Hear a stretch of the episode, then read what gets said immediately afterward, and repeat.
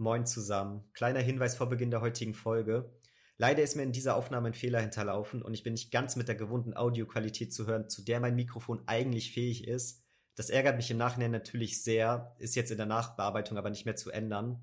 Es ist alles auch immer noch wirklich okay. Es fällt nur trotzdem ein bisschen auf, also dass ihr Bescheid wisst, woran das lag. Wir werden in Zukunft aber doppelt und dreifach auf alles achten und das wird uns kein zweites Mal passieren. Und damit wünsche ich euch viel Spaß bei dieser Rautensprechstunde.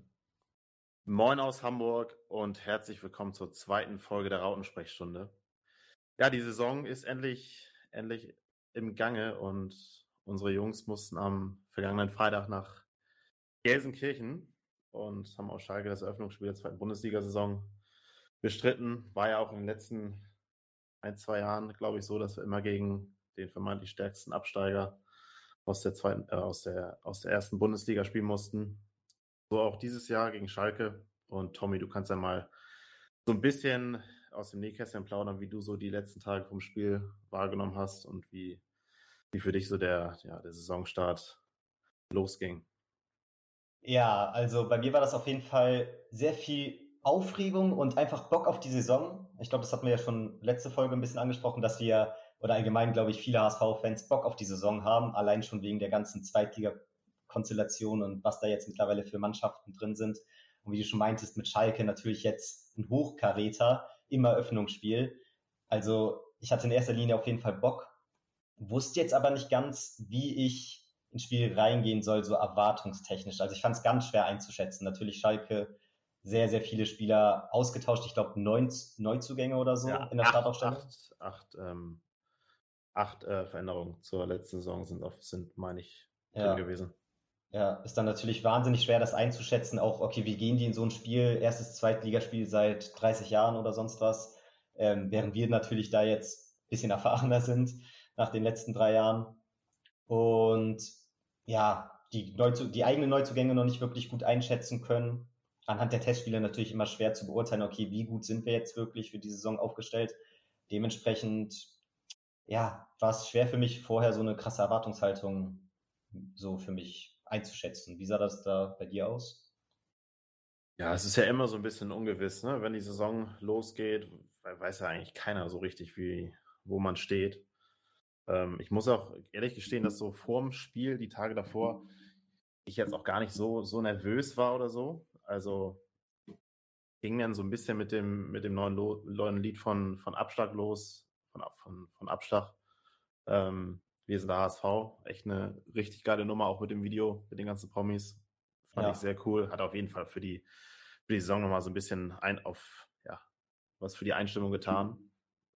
Ja. Und ja, die, die Nervosität kam dann eigentlich erst vor, direkt vorm Spiel. Also wenn als die, die, die finale Aufstellung rausgekommen ist, ähm, da weißt du halt irgendwie, jetzt gilt's gleich. Und ja, bei uns aber auch sechs, also eigentlich nur vier Neuzugänge in der Startelf. Für mich waren es fast sechs, weil auch Jonas David und Heuer Fernandes irgendwo ja wieder Neuzugänge bzw. Rückkehrer sind. Ja. War man schon irgendwie gespannt, was da, was da jetzt gleich passiert. Und auch mit Zuschauern wieder das erste Mal seit, ich glaube, März letzten Jahres wieder vor so einer großen Anzahl von Zuschauern. Ja, da war dann, war man auf jeden Fall schon heiß, als es dann kurz, kurz vor Spielbeginn war. Da kommt dann natürlich viel zusammen. Wie hast du das Spiel denn verfolgt? Weil ich muss sagen, dass ich tatsächlich alleine geguckt habe. Äh, ich gucke ja normalerweise mit meinem Vater zusammen. Der war aber noch im Urlaub. Und ja, ich weiß nicht. Ich hatte jetzt nicht noch so die Connections, dass ich dachte, okay, jetzt hole ich mir den einen Kumpel ran, der aber letzte Saison kaum Spiel geguckt hat oder so, sondern ich habe dann tatsächlich einfach alleine geguckt, aber war trotzdem geil. Also hat auch funktioniert. Lag jetzt natürlich auch am Spiel und dass es allgemein immer Bock macht und erstes Spiel und so, aber hatte ich lange nicht mehr, HSV-Spiele alleine zu gucken. So. Wie sah das ja, bei dir aus? Ist ja mit Sicherheit auch manchmal ganz angenehm, wenn dann keine irgendwelche Sprüche kommen oder so. Ja, keine Diskussion während des Spiels, wer jetzt wirklich an welcher Aktion schuld war und sonst was. Ja, ja kann man sich aber mal aufs Spiel konzentrieren. Das stimmt. Ja, ich habe ich hab, ähm, bei meinen Eltern geguckt. Also wir haben da immer eine 5er, 6er Runde, mit der wir immer draußen ganz, ganz angenehm Musik gucken. Ähm, in diesem Sinne auch Grüße gehen raus an die Jungs. Sie wissen, wer, wer gemeint ist. Ähm, und ja, das war dann schon auch Trikot übergezogen. Das war dann halt das, das Komplettprogramm irgendwie am Freitagabend. War auch sehr geil. Und das Spiel ging ja auch echt, echt gut los. Ich würde sagen, wer, gehe nochmal kurz auf die Aufstellung jetzt ein. Ähm, wir haben, wie erwartet, in einem 4-4-2 Raute gespielt, ohne äh, richtigen Flügel. Also wir sind gestartet mit der Abwehr, mit der wir es, glaube ich, erwartet haben, mit Leibold, Stonlau, David und Jamara. Und ich würde es hier auch nochmal erwähnen, dass Jonas David für mich auch so ein bisschen wie ein Neuzugang ähm, zu zählen ist, weil der jetzt ja das erste Mal so richtig Startelf spielt. Also er war jetzt ja in der Vergangenheit immer so ein bisschen als Ergänzungsspieler da und hat quasi nur die Chance bekommen, wenn mal jemand verletzt war und dann auch meistens nicht über die vollen 90 Minuten. Mhm. Ich weiß nicht, wie siehst du das? Auf jeden Fall. Also ich kann mich höchstens so an Einwechslung erinnern. Ich weiß gar nicht, wann er mal in einem offiziellen Ligaspiel gestartet ist. Ein, zwei Mal vielleicht. Ich erinnere mich aber auch nicht mehr genau. Und natürlich wirkt das dann wie ein Neuzugang. Also allein so jetzt eine komplett neue Innenverteidigung gewesen. Meiner Meinung nach. Ja, auf, je auf jeden Fall. Ja, davor hat Jonas Meffert ähm, den Job aufzuräumen. Genau. Neben ihm Kinzombie und Reis. Ähm, da war ich auch, auch aufs Mittelfeld echt gespannt, weil Kinzombie für mich der, in der letzten Saison überhaupt nicht äh, überzeugt hat, wenn er auf dem Platz stand. Reis wusste man auch noch nicht so wirklich, was da jetzt passieren wird. Von Meffert, glaube ich, kann man am ehesten noch so einschätzen, dass, dass er seinen Job machen wird. Der kennt äh, Tim Walter, der war Dauerbrenner bei Kiel. Also das war, glaube ich, so der, die sicherste Nummer. Ja. Ähm, ja. Sehe ich auch so. Und vorne dann Glatzel natürlich als interessanter Neuzugang. Der Stürmer, mit dem wir anscheinend jetzt so als erste Stammkraft da vorne in die Saison gehen, als Stoßstürmer. Während, äh, das fand ich so ein bisschen komisch. Im Vorhinein, also wie du schon eben meintest, es war als Raute angesagt und dann quasi Jatta in der Doppelspitze mit Glatzel und Winzheimer dahinter, so ein bisschen als Zehner. Aber im Spiel, finde ich, war es dann auch tatsächlich eher ein 4-3-3 tatsächlich mit Jatta und Winzheimer doch sehr deutlich über Außen und Glatzel als alleinige Spitze. Natürlich hat das ein bisschen variiert, aber ich finde so insgesamt im gesamten Spiel hat es auf mich doch eher wie ein 4-3-3 gewirkt. Ja, stimmt. Wobei man auch sagen muss, dass im Spiel das wirklich sehr, sehr variabel war. Gehen wir bestimmt auch gleich nochmal ähm, in der Spielanalyse drauf ein. Aber das stimmt schon. Das hat dann nicht ganz so der, der eigentlichen Startaufstellung ähm, ja, ja, war jetzt nicht genauso die, die Startaufstellung wie, wie dann erwartet. Also im Spiel war es halt anders. Genau. Aber die Spieler vorne war, glaube ich, schon klar, ähm, dass da die drei Jungs starten. Kittel war ja noch leicht auf der Kippe. Da hat er dann auch zwei Tage vorher, meine ich, das, das Training mit, mitgemacht. Ähm, aber da wäre es, glaube ich, auch zu früh gewesen, den, den reinzusetzen. Zumal äh, Winsheimer und Jatta ja auch eigentlich immer relativ solide war und auch Winsheimer eine sehr gute Vorbereitung gespielt hat. Genau. Fand ich so dementsprechend dann auch tatsächlich die Aufstellung ohne Überraschung. Also so, was ich dann auch im Vorhinein so als Vorhersagung gesehen habe und was ich mir auch selber so erdacht habe, das ist dann eigentlich auch so eins zu eins eingetreten, wie ich es mir vorgestellt ja. hatte. Ja, ja die, die Mobo hat ja auch die voraussichtliche Aufstellung genauso prophezeit, von daher eher so das, was man, was man erwarten konnte. Genau. Ja, dann würde ich sagen, gehen wir rein ins Spiel. Ähm, du kannst ja mal aus deiner Sicht so deine, die ersten 15 Minuten schildern, wie du das wahrgenommen hast, auch mit den Zuschauern und so. Ja, natürlich mit den Zuschauern direkt einfach wieder ein anderer Vibe gewesen, anderes Spielgefühl. Also natürlich, wir konnten das jetzt alle nur vom Fernseher verfolgen, aber man bekommt es dann ja doch immer wieder mit und war cool, einfach das mal wieder so mitzuerleben. Hat auf jeden Fall viel zum gesamten Spielerlebnis beigetragen, meiner Meinung nach.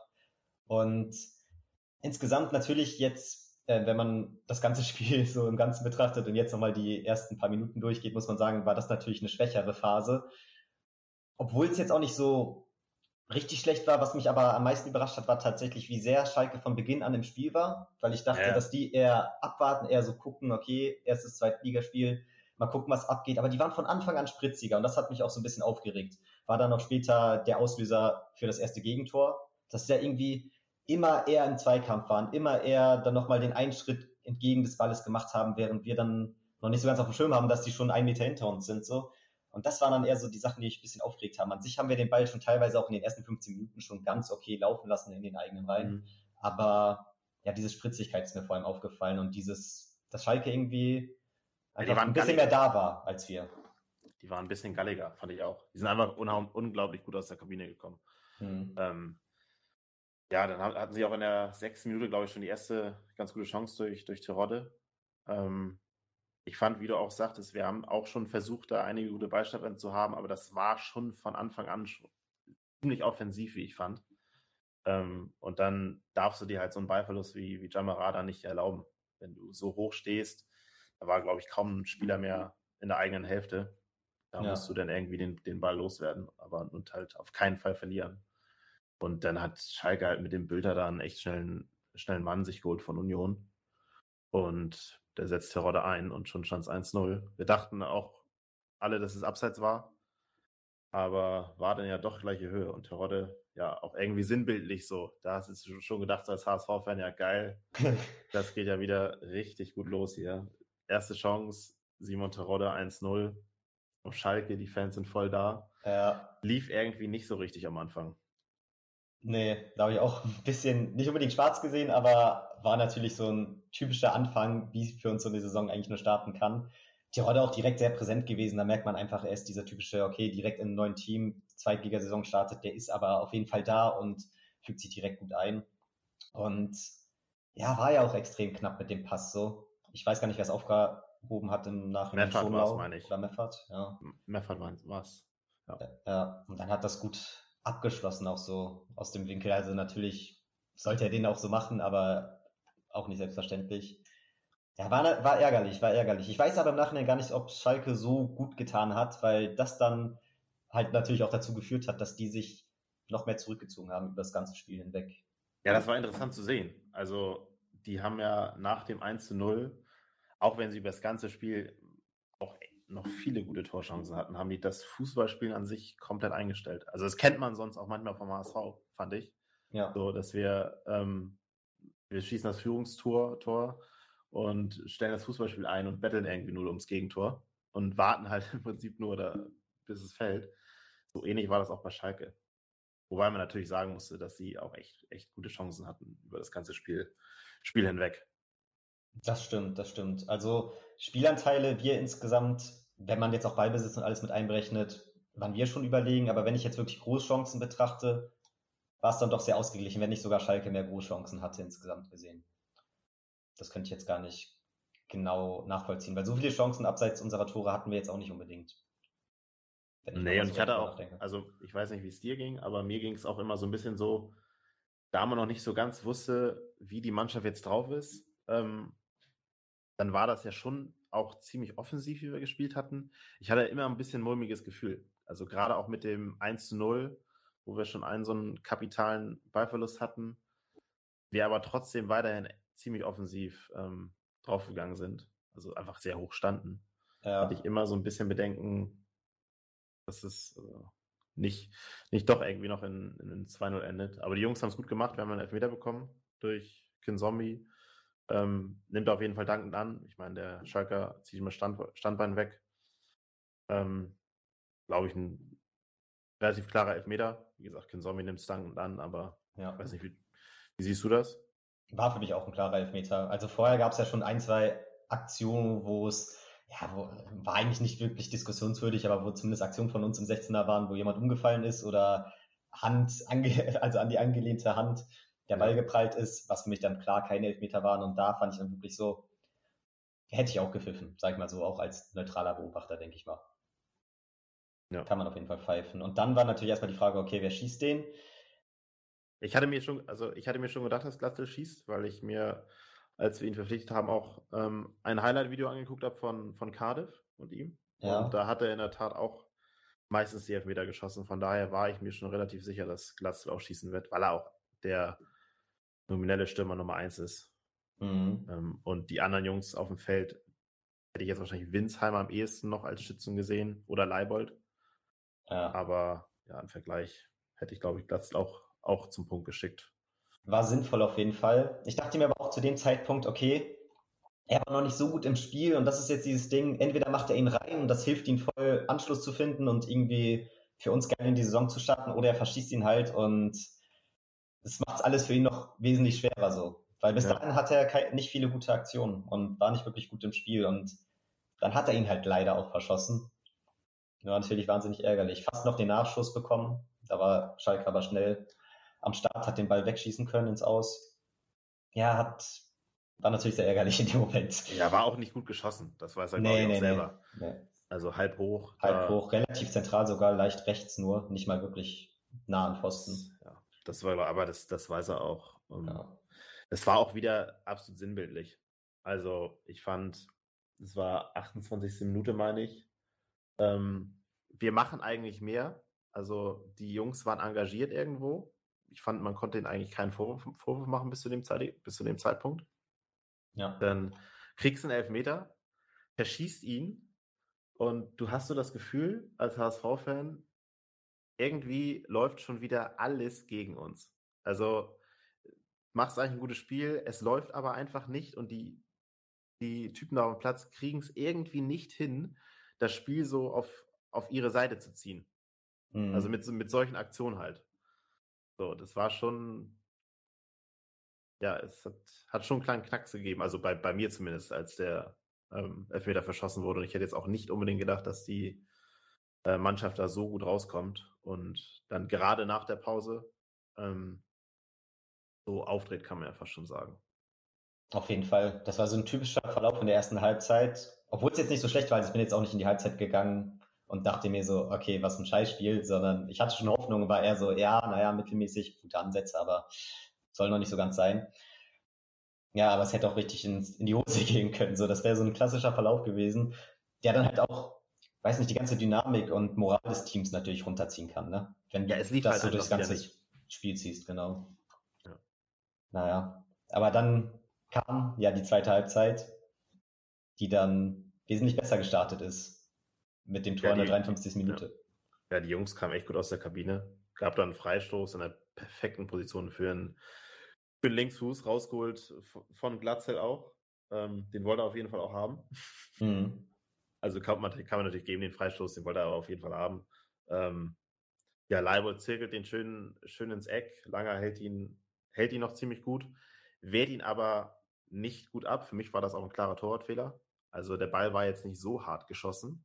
Das war genau ähm, genau das Ding, ja. ja. Der sehr platziert, aber leicht so. Also so, muss er schon haben. Ja, also ich weiß nicht, ob er ihn festhalten kann, aber zumindest hätte er ihn anders zur Seite, zur Seite ähm, fausten können. Aber es soll uns egal sein. Oberglatzel konnte dann abstauben und dann irgendwo auch für ihn mit Sicherheit ein erleichterndes Gefühl, den verschossenen Elfmeter zumindest zum Teil wieder, wieder ausleihen zu können. Ja, verdammt wichtiges Tor für ihn. Also hat mich richtig gefreut, weil es, glaube ich, gerade für den Stürmer, mit dem du so in so ein Spiel gehst, vor allem mit dem neuen Stürmer, nach, ja, keine Ahnung, das kann so viel für die Moral anrichten, wenn er da halt den ersten Elfmeter verschießt und danach das ganze Spiel nicht mehr gut läuft. Ja. Das kann sich halt richtig durch die ganze Saison ziehen, wenn es dann die nächsten zwei, drei Spiele so weitergeht. Deswegen ganz, ganz wichtiges Tor für ihn. Hat mich mega gefreut, dass er auch einfach den Riecher hatte, da für einen Abpraller am Start war. Und ja, da muss ein Stürmer hat. stehen. Ja. Da, muss ein Stürmer stehen, hat er, hat er noch gut gemacht. Ich fand es dann aber auch interessant zu sehen, wie die Mannschaft das Spiel danach angegangen hat. Also, weil du, du stehst, es steht jetzt 1-1 auf Schalke, Saisoneröffnung auswärts. Und eigentlich denkst du ja, dass Schalke schon neben Bremen so die eine der Top 2 Mannschaften der Liga ist, wo man jetzt eigentlich sagen kann, okay, 1-1 auf Schalke ist erstmal ein gutes Ergebnis. Ja. Es hätte ja auch, hätte ja auch gut sein können, dass die Mannschaft jetzt sagt, okay, wir gehen jetzt nicht mehr so hoch, ähm, so hoch an und stehen mal ein bisschen tiefer, weil ein Punkt ist erst immer hier auch ein gutes Ergebnis. So, aber überhaupt nicht der Fall. Ja, das stimmt. Ich muss auch sagen, im Vorhinein wäre ich mit einem Unentschieden zufrieden gewesen. Kommt natürlich dann immer auf den Spielverlauf an, aber so auswärts auf Schalke im Eröffnungsspiel hätte ich einen Unentschieden gerne angenommen. Und ich finde, da merkt man dann halt auch diesen Tim Walter Fußball, dieses Offensive und ich glaube, das war auch genau, vor allem so wie Schalke agiert hat, war das genau das richtige Mittel, um die dann halt zu knacken über das ganze Spiel hinweg.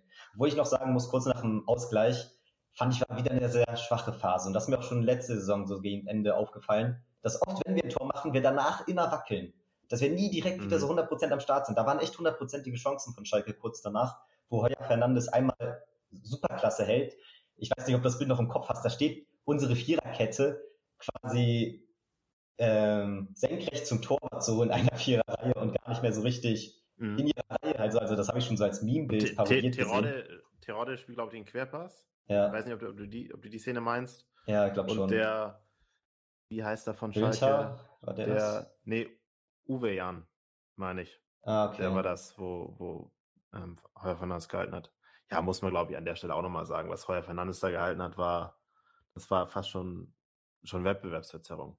Ab- Absolut. Hat mich super für ihn gefreut. Ich fand schon von Anfang an, nach der Saison mit Ulreich, einfach, du hast direkt gemerkt, was er für ein anderer Spielertyp ist, weil er direkt am Spiel teilgenommen hat und innerhalb der ersten Minuten schon vom 16er den Ball gefordert hat und mit, mitgespielt hat, weißt du?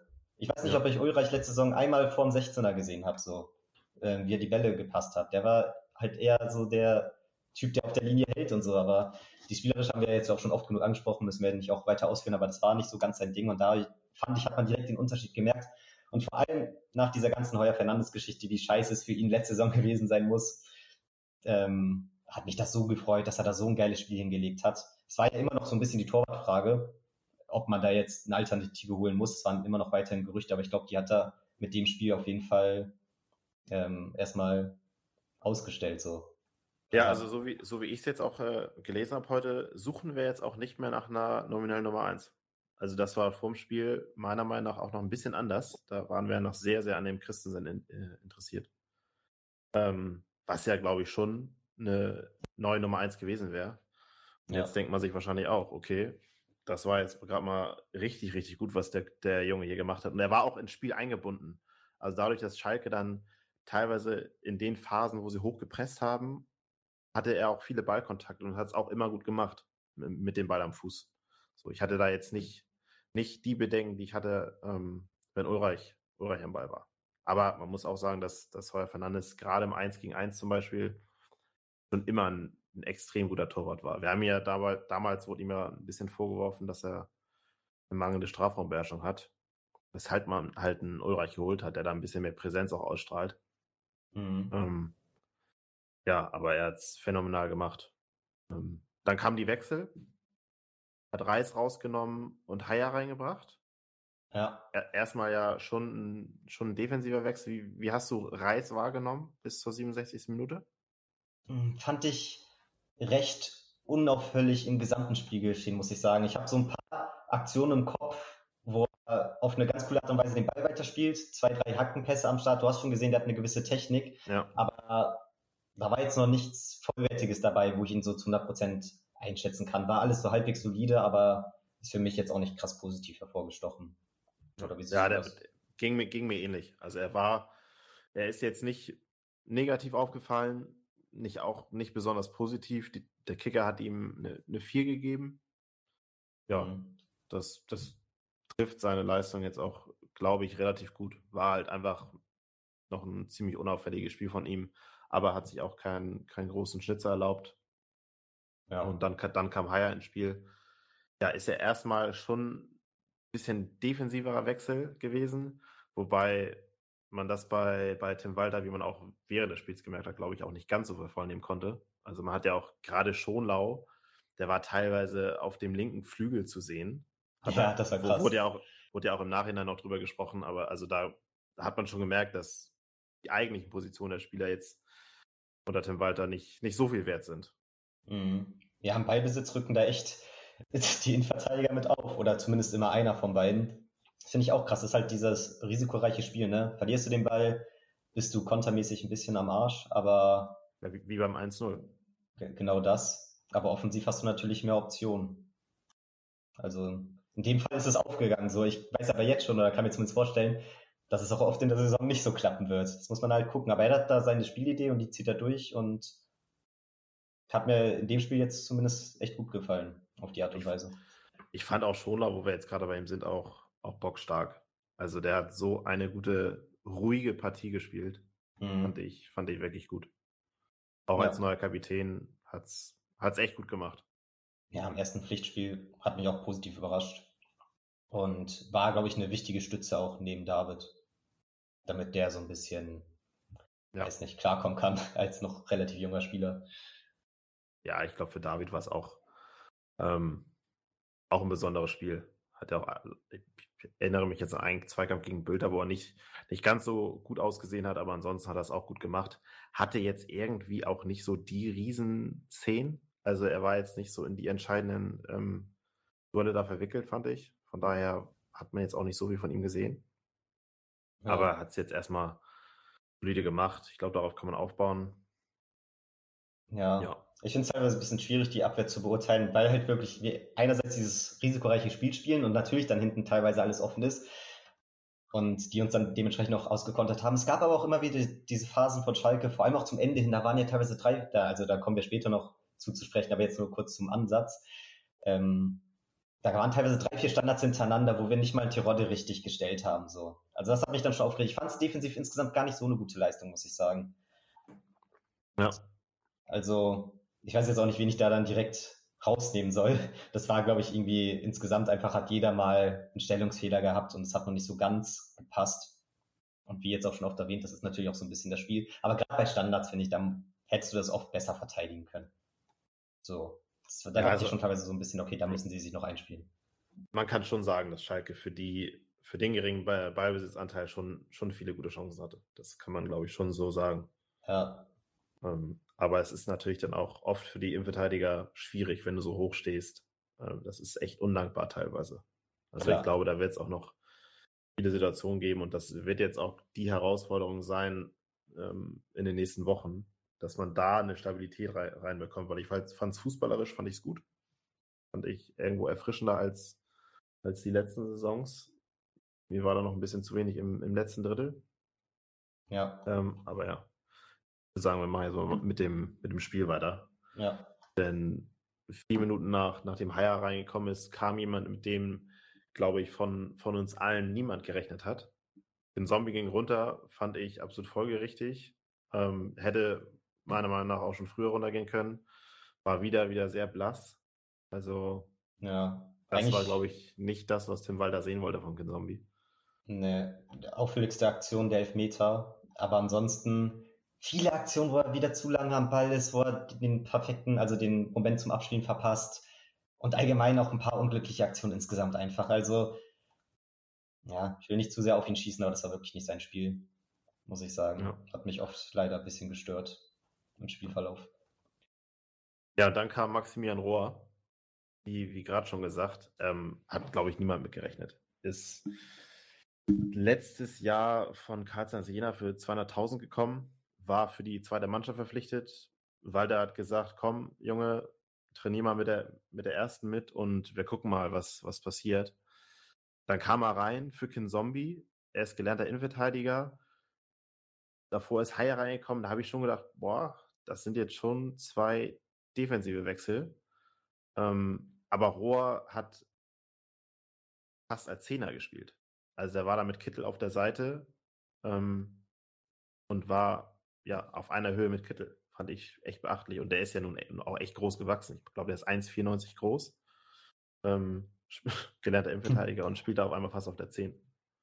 Ja, das ist krass. Auch jetzt im Nachhinein. Also ich hatte ihn nicht so auf dem Schirm beziehungsweise kannte ihn höchstens mal vom Hören her und hätte jetzt gar nicht seine ursprüngliche Position gekannt.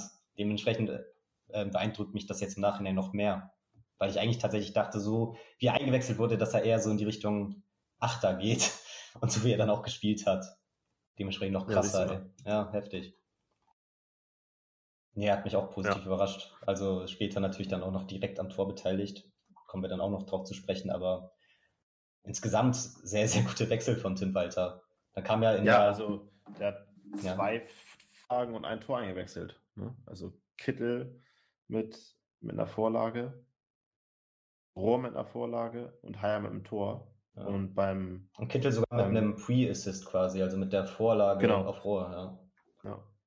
Also, also, da hat der Tim Walter echt ein gutes Händchen gehabt. Hat das Spiel quasi für uns gewonnen dadurch. Auch, der, brachte, ja. auch der Kittelwechsel, ja falls ich den kurz, dann spreche ich den kurz an. Kittelwechsel, 78. Ja. Minute.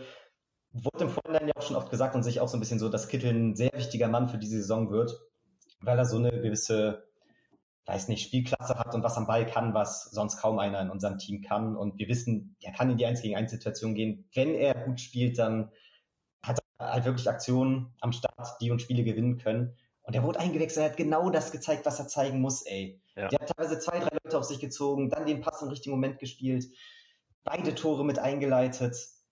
So gut, so viel Spaß gemacht, der Junge in dem Spiel. Perfekte Einwechslung gewesen. Richtig, richtig nice. Also er hat mich so, so positiv überrascht. Beziehungsweise, was ja, heißt überrascht? Ich weiß ja, dass er gut ist, aber richtig gut. Ich hatte Kittel mir eigentlich auch schon ein bisschen früher erhofft, weil das war so gegen die tiefstehenden Schalker. Da brauchst du halt jemanden wie, wie Sonny, der da einfach mal ins 1 gegen 1 geht und auch mal auf engen Raum Lösungen findet. Von daher habe ich schon gedacht, dass der früher kommt, vor Haier und, und Rohr. Mhm. Ähm, weil das irgendwo auch, glaube ich, der Part war, der uns gefehlt hat. Aber die haben beide das, das ähm, 2-1 dann sensationell herausgespielt, was Haier dann auch bravourös gefinisht hat. Ja. Ähm, ja. Finde ich dann auch geil von Haya. Also ich feiere den als Spielertyp mir irgendwie einfach so sehr. Der kann gefühlt überall spielen, in der gesamten Abwehr, im gesamten Mittelfeld. Und weiß nicht, da wechselst du ihn ein, denkst, das ist eher so die defensive Rolle und dann steht er da perfekt und nimmt den auch einfach direkt. Nicht irgendwie noch auf Quatsch annehmen oder ja. so. Nee, einfach direkt nehmen und genau richtige Entscheidung. Hat mich richtig gefreut. Also das war wirklich, ich glaube, das geht dir genauso. Das war so ein richtig perfekter Moment für dieses 2-1. Also ich ja. glaube, dass jeder einfach ausgerastet, als das gefallen ist. Richtig, ja, richtig also geil. Bei gewesen. uns war absolute Ekstase. Ja. Weil das war auch so, die Mannschaft, die wollte, die haben, hat echt eine gute zweite Halbzeit gespielt. Und was auch, glaube ich, ungewohnt ist, dass sie weitergemacht hat nach dem 1, 1 zu 1. So, da haben auch mit Sicherheit nicht so viele mit gerechnet, würde ich jetzt einfach mal sagen, dass die, die, das Team so weitermacht und aufs 2-1 geht nach dem Ausgleichstreffer. Und ja, dass sich in der 86. Minute dafür belohnt, ist natürlich sensationell. Also bei uns, wir sind komplett, komplett ausgerastet, weil es einfach so genugtun war, dieses 2-1 zu schießen. Ja, hatten wir gefühlt auch ewig nicht mehr. So vom Spielverlauf her, dieses, okay, es ist knapp, du liegst zurück, hast dann eigentlich diese ganzen Aktionen, die überhaupt nicht für dich sprechen, dann kämpfst du dich trotzdem so zurück und hast dann kurz vor Schluss nicht nur ein Tor, sondern später dann halt sogar zwei Tore und gewinnst mit zwei Toren Vorsprung. Also kann mich nicht mehr daran erinnern, dass das so vom Spielverlauf her, wann das das letzte Mal so war. Also richtig genugtuend einfach. Ja, da konnten sie einfach das Spiel mal auf ihre Seite ziehen. Das ist ja das, was ich in der ersten Halbzeit so gesagt habe. Das war auch, auch bemüht, aber sie konnten nicht so dieses, das Momentum irgendwie auf ihre Seite ziehen. Und da war es einfach mal, ja, war, war perfekt. Ähm, dass das 3-1 dann ja einfach einen Sonny darfst du nicht so viel Platz lassen. Der kann fünf Flanken schlagen, das, das weiß, glaube ich, jeder in der zweiten Liga. Ja. Ähm, in, der, in der Mitte war ein Kaufmann, der, der für Winzer mal reingekommen ist, auch mit, mit Kittel zusammen und Jatta, der auch schön eingelaufen ist. Jatta macht's, macht's gut, passt noch zu hoch, aber hat ihn irgendwie reingekriegt. War dann auch nicht zu verteidigen, die Flanke. Also sie war so genau in den perfekten Raum zwischen Verteidigung und Torwart auf die, auf die Fünfergrenze. War einfach echt, echt gut und es, der Deckel war drauf. Das war, war ein geiler Moment. Auch für Jatta freut es einen ja auch irgendwie immer. Der hat jetzt auch nicht das allerglücklichste Spiel bis dahin gemacht. Nee, das stimmt. Wie du schon meinst, hat mich auch mega für Jatta gefreut. Vor allem in der ersten Halbzeit sehr, sehr unglücklich, fand ich. In der zweiten ein bisschen reingekämpft, paar bessere Aktionen gehabt. Halt dieses Typische, was wir von ihm kennen. Zwischen, okay, standardmäßige Ballkontrolle nicht hinkriegen zu, okay, dann doch irgendwie den guten, intelligenten Pass in die Mitte oder die eine Finte, die so ein paar Leute ausspielt. Ist irgendwie immer alles bei ihm dabei. Dementsprechend coole Aktion für ihn gewesen und insgesamt für unser Spiel. Da war vorher auch wieder diese Phase zwischen unseren beiden Toren, wo Schalke, glaube ich, echt diese drei, vier Standards am Stück hatte, wo ähm, Fernandes auch wieder ja. top hält. Top hält einfach. Ja. Also absolut Weltklasse und hat natürlich für alle ein krasser Nervenkitzel gewesen zu diesem Zeitpunkt. Also so ein später Ausgleich wäre echt zum Kotzen gewesen. Ja, aber 3-1 dafür umso geiler. Richtig schön. Ja, das war wieder so nach dem 2-1, da dieser Freistoß, wo Heuer von das gut gehalten hat. Da dachte ich schon wieder, ey Leute, es reißt euch irgendwie zusammen. Ja. Das wäre jetzt irgendwo auch dann nicht so richtig verdient, fand ich. Also, und ja, die Ecke war danach dann auch nochmal super brenzlig. Ähm, ja, ja, das ist dieses Typische, was ich auch schon meinte. Also in der zweiten Halbzeit hat Schalke eigentlich nichts gezeigt, außer kurz nach unseren Toren. Und ich weiß das natürlich. Natürlich, wenn du ein Gegentor kriegst, dann pusht dich nochmal für ein paar Minuten ein bisschen mehr und das hatte Schalke dann halt. Aber ich finde, da fehlt uns manchmal noch so ein bisschen dieses dem entgegenhalten, so mental oder irgendwie einfach dann auch wirklich 100% wieder direkt da sein nach dem eigenen Tor. Das war auch Ende letzte Saison, wie gesagt, mega oft so. Dass wir teilweise ein Tor geschossen haben und kurz danach den Ausgleich oder mega kritische Chancen gegen uns. Naja. Ja, gebe ich, gebe ich dir recht. Aber es ist gut gegangen. Ja. Daniel Heuer Fernandes wurde auch zum Man of the Match ähm, gekürt und hat es in die, die Kickerhälfte des Spieltages geschafft. Ähm, meiner Meinung nach völlig zu Recht. Also viel besser kann Torwart nicht halten. Auf jeden Fall. Und ja, du hast es vorhin schon, schon erwähnt, die Torwartfrage wird damit wohl erstmal vom Tisch sein. Ich bin trotzdem gespannt, wen wir jetzt holen, weil wir müssen ja eigentlich noch einen holen. Jetzt war Oppermann auf der Bank. Ähm, vielleicht gehen sie auch mit den dreien rein, also mit Mikkel Oppermann und Teuer Fernandes. War Mikkel nicht auch verletzt sogar? Oder ja, war Mikkel, ist? Mikkel ist aktuell verletzt, ja. Ja. Genau. Deswegen sitzt ja der Oppermann auf der Bank, der, der aber auch schon gelobt wurde von, von Tim Walter. Mhm. Also wird man sehen. Ähm, ich glaube, da müssten wir jetzt noch nicht mal was tun. Ich würde da vielleicht auf anderen Positionen noch was machen. Ja, Ähm, ja. ist ähnlich. Jetzt im Nachhinein, was ist denn so dein Eindruck von den Spielern? Oder so insgesamt gesehen, wer hat dich dann insgesamt am positivsten überrascht, wer am negativsten? Und hast du dadurch auch Eindrücke, wo du eher noch was auf welcher Position machen würdest? Ja. Heuer Fernandes klammern wir, glaube ich, jetzt mal aus. Ja, Äh, Das war klar, das war eine Überraschung. Ähm, ansonsten, ja, es ist, ist schwierig zu sagen, weil du weißt auch nicht, ob Onana noch gehen wird. Ich glaube, dass der mit Meffert und Reis ähm, nochmal eine deutlich besseres Zentrum bilden kann als im Kinzombie, weil Ja. er auch gefühlt so ein bisschen kreativer ist. Ähm,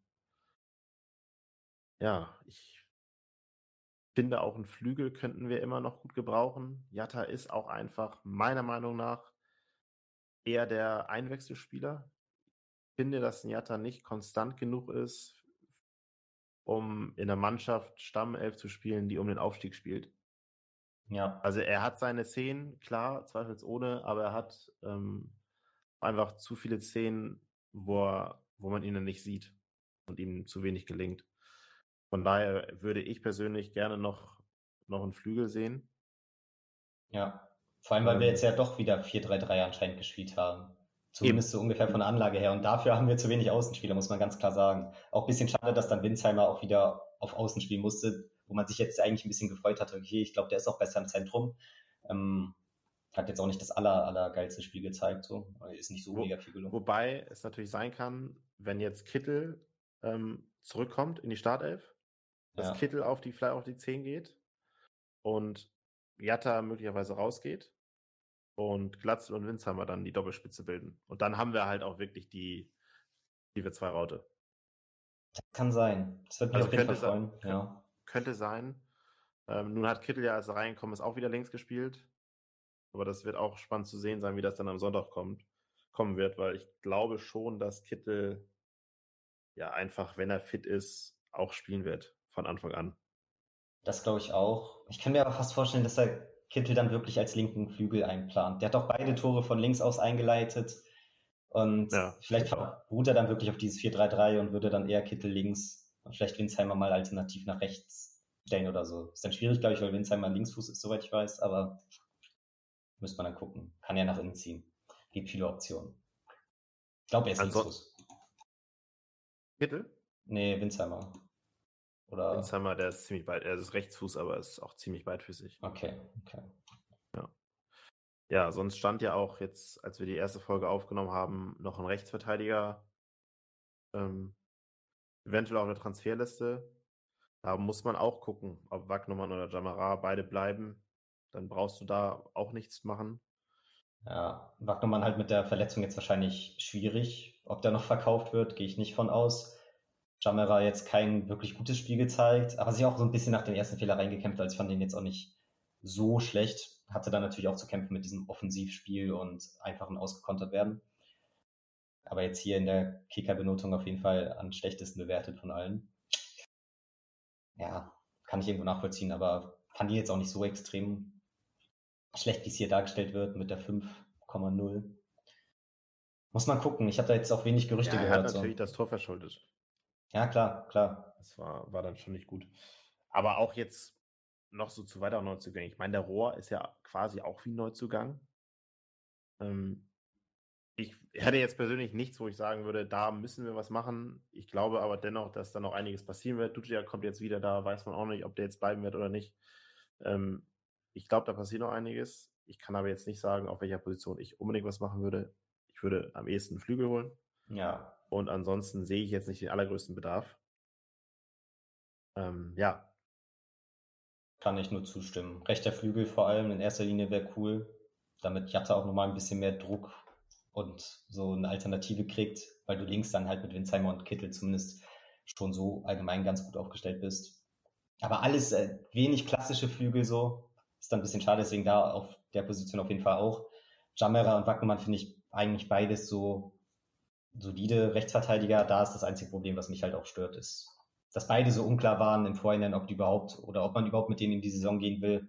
Ist dann immer so ein bisschen ein schwieriges Zeichen auch ja, da wird man dann sehen, ob da noch was kommt. Habe ich aber wenig Gerüchte gehört. Und wie du schon meintest, ich glaube, wenn Onana geht und die Gerüchte spitzen sich so ein bisschen zu, vor allem heute, vielleicht, wenn die Folge veröffentlicht ist, ist er schon weg, ich hoffe mal nicht. Ähm, ja, da wird sich zeigen, wenn er weg ist, dann müssen wir auf jeden Fall da nochmal eine Alternative holen, würde ich sagen. Würdest du ihn denn abgeben? Finde ich schwierig, so rein spielerisch natürlich nicht. Aber wenn er mit dem Kopf schon woanders ist und sich das wirklich absolut wünscht und du jetzt irgendwie acht bis zehn Millionen für den kriegst, dann musst du den eigentlich abgeben, bevor du ihn jetzt auf Krampf hältst und an sich nur sein Marktwert sinkt, weil er vielleicht nicht mit derselben Klasse die Saison spielt, wie er es in Ansätzen zumindest letzte Saison gezeigt hat. Da war er jetzt auch nicht mega konstant. Und man merkt schon, dass er drauf hat, aber länger als eine Saison würde er eh nicht bleiben. Und ich denke, dann musst du ihn vielleicht auch die Saison schon abgeben und nach einer guten Alternative jetzt schon suchen. Oder wie siehst du das? Ich habe das Gefühl, er ist mit dem Kopf nicht mehr beim HSV irgendwie. Es ist immer schwierig. Also ich kann schon verstehen, dass er auch nach Frankreich möchte. Ja. Weil das einfach für ihn, auch wenn er Belgier ist, mehr zu Hause ist. Das kann ich schon verstehen. Ähm, und Lille ist nun mal französischer Meister. Das muss man auch damit berücksichtigen. Also die hat, die hat man jetzt halt auch, auch auf dem Radar. Und wenn er da spielen kann, ist es mit Sicherheit auch ein richtig gutes Sprungbrett. So, ist halt die Frage, zu welchem Preis. Ich glaube, wenn man jetzt 6 Millionen, was die zuletzt geboten haben, annimmt, da verkauft man ihn unter Wert. Dafür haben wir es, glaube ich, nicht so nötig. Na klar brauchen wir Geld, allein aufgrund der ganzen Situation der, der letzten anderthalb Jahre. Aber ich glaube, wir können das auch nicht immer mit uns machen lassen, dass wir die Talente in Anführungszeichen so billig verkaufen, weil das ja irgendwo auch unser Streckenpferd werden soll oder schon auch ist, einfach junge Talente auszubilden, zu fördern und, und zu verkaufen. Ja. Dass wir da irgendwie einen Weg finden müssen, die auch mal zu einem guten Wert zu verkaufen. Sehr schön auf jeden Fall. Also ich hoffe auch auf zwei, drei Millionen mehr als sechs Millionen. Und ja, wird sich dann zeigen. Ist halt immer schwierig. Das ist im modernen Fußballgeschäft halt einfach so. Also, so oft sage ich auch, bleib doch noch eine Saison, entwickel dich ein bisschen. Aber die Zeit nehmen sich die meisten Spieler nicht. Wenn sie die Option haben, dann wollen sie die auch meistens direkt nehmen. Und das zeigt sich bei ihm jetzt auch wieder so ein bisschen. Ja, muss man sehen. Es gab auch schon Aktionen, wo man Spieler gehalten hat, in der Hoffnung, ja, der ist ja so gut, der entwickelt sich bei uns noch weiter und ist dann noch teurer nächstes Jahr vielleicht. Der hat noch drei, vier Jahre Restvertrag und danach hat er nie wieder so performt wie in der einen Saison. Und dann hat man sich geärgert, dass man ihn damals nicht verkauft hat, vielleicht. Ja, das kann, kann auch immer passieren. Muss man gucken. Ich würde gerne mit ihm in, der, in die Saison gehen, allein von seinen Spielanlagen her. Aber ist für mich dann halt so eine Kopfsache, wie sehr er mental dann wirklich bei der Sache ist. Ja. Muss man gucken. Ich, ich hätte noch einen Spieler, auf den ich gerne noch mal eingehen würde, oder wir beide. Ähm, über den wir auch so gut wie noch gar nicht gesprochen haben, das ist Jonas Meffert. Mhm. Hat auch von der Kicker eine 2,5 bekommen, trotz gelber Karte. Wie hast du seine, seine 90 Minuten wahrgenommen? Absolut solide, meiner Meinung nach. Also, ich finde, er hat genau das gemacht, wofür er geholt wurde. Erstes ja. Pflichtspiel und ja, ist er der absolut solide Sechser im Mittelfeld. Hat da alles abgeräumt, hat das Spiel mit aufgebaut und weiß nicht, absolut berechtigte 2,5, meiner Meinung nach. Sehe ich eh nicht. Ich hätte ihm auch die gelbe Karte nicht gegeben. Also. Was war das nochmal? Ja, das war das Foul, wo Terodde vier, fünf Schritte, nachdem Meffert ihn leicht an der Schulter berührt hat, hingefallen ist. Ja. Ist Terodde so um ihn rumgelaufen und Meffert hat ihn leicht berührt und ein paar Schritte später fällt er, fällt er erst hin. Schiri wollte nichts geben, dann hat sich Schalke, also Stimmt. die Schalker Spieler haben sich beschwert und danach hat er gelb gegeben. Ja. Da habe ich auch wieder so gedacht, ey komm, das war jetzt echt eine Nummer zu viel. Dann kam die Zeitlupe ähm, und der hat ihn so leicht getroffen nur. Ja, der Rodder hat sich auch sofort, sofort beschwert. Fand ich auch ein bisschen too much an, an manchen, manchen Szenen. Also fand, da hat der Simon sich jetzt nicht so viele Freunde mit dem Spiel in Hamburg gemacht. Oder sag mal, viele, viele Freundschaften beendet in dem Sinne. ähm, ja, fand ich, wie du aber schon sagst, er hat es souverän gemacht. Genauso einfach, man sieht ihn nicht, aber er ist trotzdem immer da. Hat auch, ja, hat, den Ball oft an sich genommen. Ich, ich fand es grundsolide. Auch die Note 2,5 völlig verdient. Ähm, ja, wenn die Leute neben ihm noch besser funktionieren, also Kinzombie und Reis, dann wäre es, glaube ich, auch, auch, für ihn nochmal deutlich angenehmer. Ähm, wenn er sich auch ein bisschen mehr auf Offensivaufgaben oder so konzentrieren kann. Aber es war schon auf jeden Fall guter Einstand. Aber ich glaube, da war man auch relativ relativ sicher, was man da bekommt.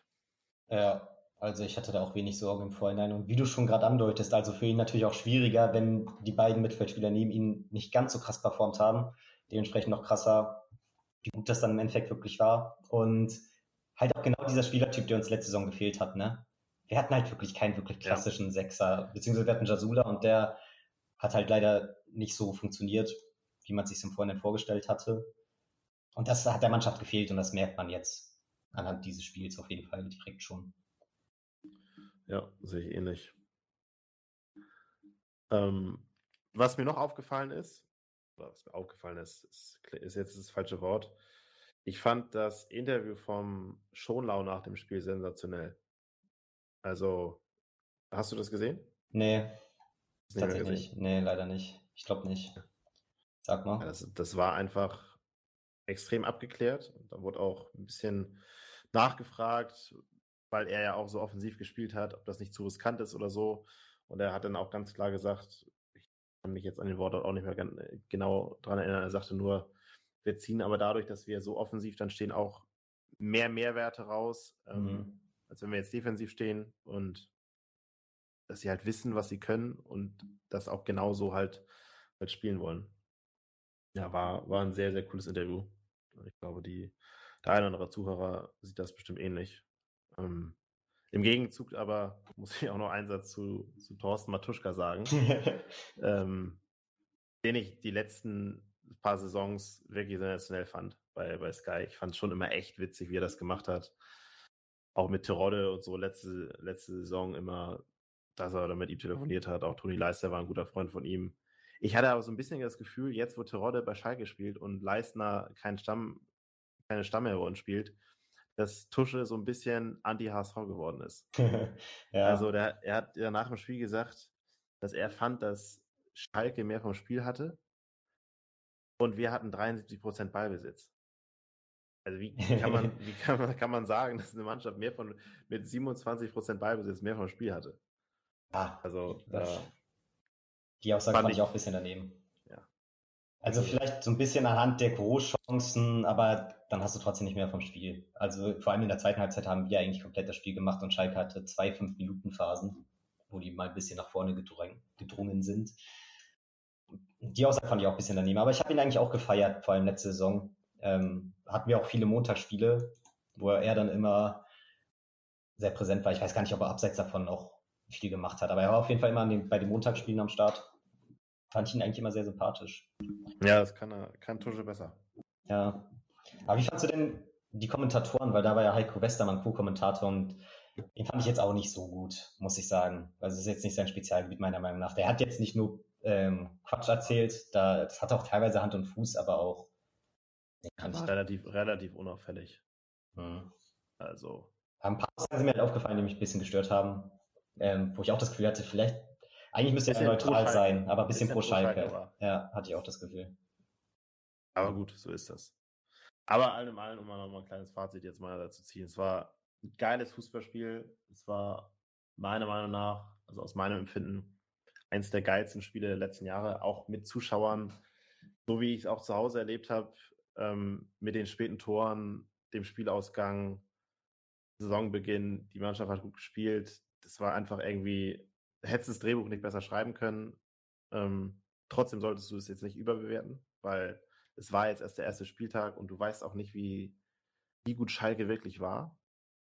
Mhm. Ich meine, wenn die jetzt die nächsten drei Spiele auch noch verlieren, dann sagst du wieder, oh ja, gut, boah, und gegen die hast du 3-1 gewonnen, so, das hätte, das hätte ja jetzt nach den paar Wochen, wo wir jetzt mehr, mehr wissen, äh, ein sicherer Dreier werden müssen, ein eingeplanter. Ähm, von daher weiß man ja noch immer noch nicht, wo du stehst.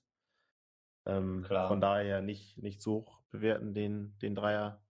Aber trotzdem darf man sich darüber, darüber freuen, ganz klar. Und ist auch für die Mannschaft mit Sicherheit wichtig, für so in die Saison zu starten. Wir wissen ja auch, was sonst hier immer medial los ist. Auf jeden Fall. Mhm. Ja, war so ein bisschen auch richt äh, oder wegweisend. Der Verlierer, der hat, glaube ich, medial sehr viel abbekommen, so, beziehungsweise kriegt das Schalke jetzt so ein bisschen ab. Vielleicht ich bekomme es natürlich als HSV nicht so krass mit, wenn bei Schalke wie abgeht wie bei uns, aber. Ja, auf jeden Fall. Ja. Also, wir streiten uns ja seit Jahren darum, eigentlich, wer die Lachnummer des deutschen Fußballs ist.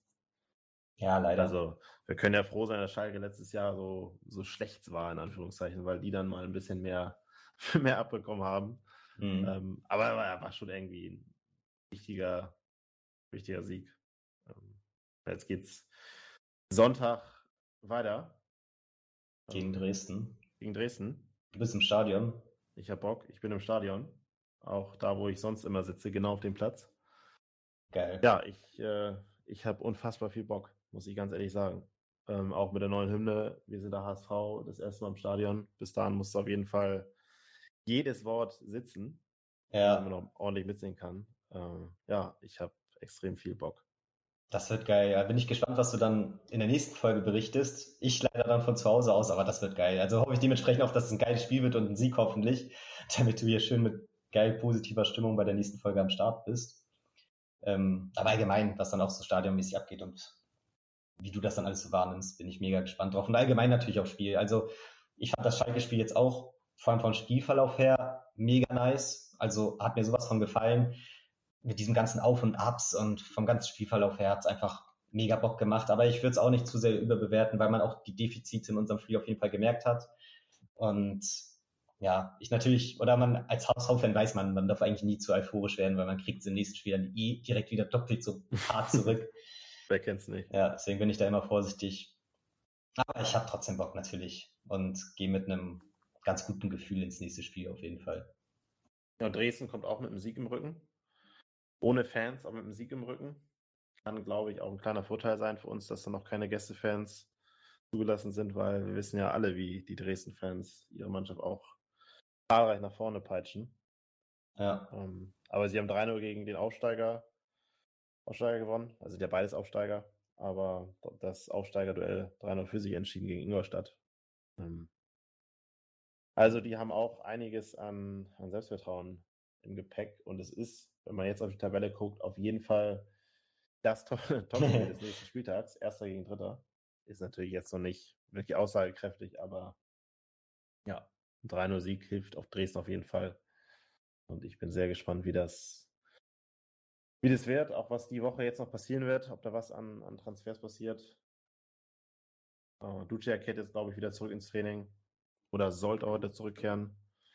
Ja, ich bin, bin gespannt, ob da noch was passiert vor dem, vor dem Spiel gegen Dresden. Und ansonsten, ja, würde ich sagen, sind wir soweit, oder ich für meinen. Teil jetzt fertig mit der, mit der Spiel Spieltagsanalyse. Äh, ich habe da auch nicht wirklich viel zu beizutragen mehr. Also ich glaube, das reicht zum Spiel gegen Schalke. Allgemein in der Bundesliga würde ich noch kurz erwähnen, dass ich es sehr schade fand, dass Bremen nicht verloren hat. Weil Hannover schon insgesamt dominiert hat, so wie ich es mitbekommen habe. Zumindest ich habe es nicht gesehen, aber ich habe es gehört im Nachhinein, dass Hannover das gut und gerne hätte gewinnen können. Ja, wobei sind ja irgendwo direkte Konkurrenten, unentschieden keiner kommt so, es hilft ja keinem so wirklich. Hätte man, hätte man es Bremen ein bisschen mehr gegönnt, ja, aber wenn man da neutral rangeht an die Sache, ist 1-1, glaube ich, ein Ergebnis, womit wir vorausgesetzt, wir sind irgendwann mal im Aufstiegsrennen mit dabei, gut leben können. Das stimmt auch wieder. Also betrachtet bin ich dann doch ein bisschen zufriedener, was das angeht. Ja, Pauli, nochmal ein Wort, Wort zu Pauli, hat extrem stark gespielt gegen Kiel. muss man an dieser Stelle auch einfach mal anerkennen. Der Paccarada da mit einem absoluten Sonntagsschuss. Mhm. Das, äh, wer, wer, das Tor gesehen hat oder wer es noch nicht gesehen hat, auch wenn es von Pauli war, kann man sich auf jeden Fall nochmal noch mal reinziehen. Vom Tor gewinnen 3-0 gegen Kiel. Ja. Ist auf jeden Fall ein Aufru Ausrufezeichen. Kiel, die haben, sind natürlich irgendwo auch gebeutelt, viele Abgänge. Ähm, spielt ja jetzt unser ehemaliger, äh, ehemaliges Wundertalent wieder ab für, für die Kieler Störche. Stimmt. Auch relativ blass geblieben im Spiel. Hat er von Anfang an gespielt? Ja, war, war in der Startelf, hat aber nicht so das sein können, was, glaube ich, wohl er als auch Kiel von ihm sich erhofft hat. Um, ähm, gut, bei einem 3-0-Sieg gegen, äh, Sieg, Niederlage gegen Pauli ist das, glaube ich, auch klar. Ja. Aber auch da, Tusche hat ja Pauli vor, vor HSV getippt. Ich glaube, er hat Pauli auf 3 getippt. In der Endtabelle. Ja, wird man sehen. Das hat mich auch ein bisschen gestört, als ich das gesehen hatte. Aber ja, das 3-0 spricht natürlich jetzt für sich. Also ich finde es immer wahnsinnig schwer in der zweiten Liga im Vorhinein zu sagen, wie sind die Teams so drauf. Ich kann eigentlich St. Pauli null einschätzen und auch Kiel jetzt so nach der letzten Saison, weiß nicht, ob die immer noch gut sind oder ob das jetzt genau sich alles so zum Negativen dreht nach den ganzen Transfers und wie sich die Mannschaft so entwickelt hat. Kann das auch eine ganz, ganz schwere Saison für die werden. Also wird interessant sein, jetzt in den nächsten Spieltagen zu sehen, ähm, wer da eher Richtung Spitze geht und wer eher Richtung Abstiegskampf. Ne? Ja, es wird auf jeden Fall eine geile Saison. Der erste Spieler hat auf jeden Fall Bock auf mehr gemacht. Ja. In diesem Sinne ähm, würde ich jetzt den Zuhörern eine gute Woche wünschen. Du hast das letzte Wort. Und ja. Ja, ich wünsche euch ebenfalls eine gute Woche. Wir hören uns nächste Woche wieder ähm, nach dem Spiel gegen Dresden, nach dem hoffentlichen Sieg. Und dann bleibt nur noch zu sagen, nur der HSV. Haut rein. Nur der HSV. Ciao.